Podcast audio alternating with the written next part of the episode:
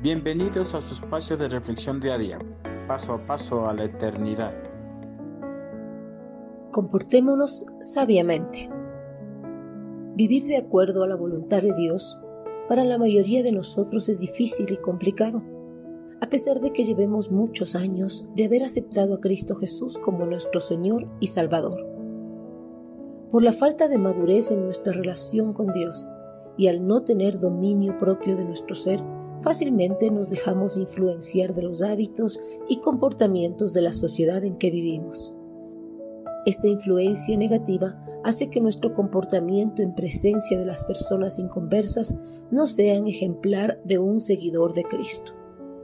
El apóstol Pablo nos exhorta a que nos comportemos sabiamente en nuestra vida cotidiana.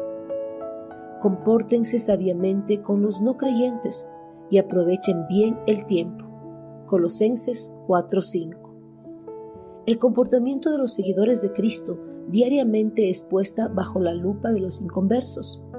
Ellos cuidadosamente observan cada paso que da el cristiano para ver sus errores y tener motivos para desacreditarlos en público.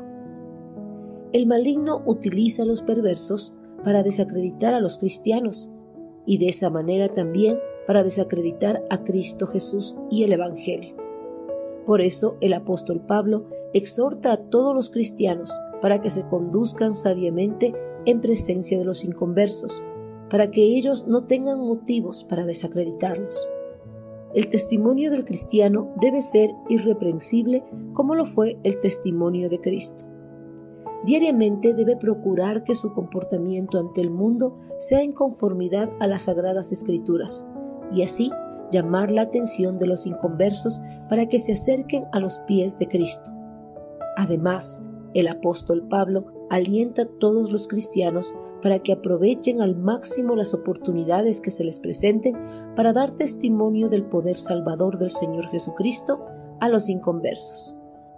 Atendiendo a la exhortación del apóstol, nosotros debemos andar sabiamente, no solo en presencia de los inconversos, sino en todo momento, ya que nosotros somos los representantes de Cristo en este mundo y nuestro comportamiento testifica si fuimos o no realmente transformados por el poder de su palabra.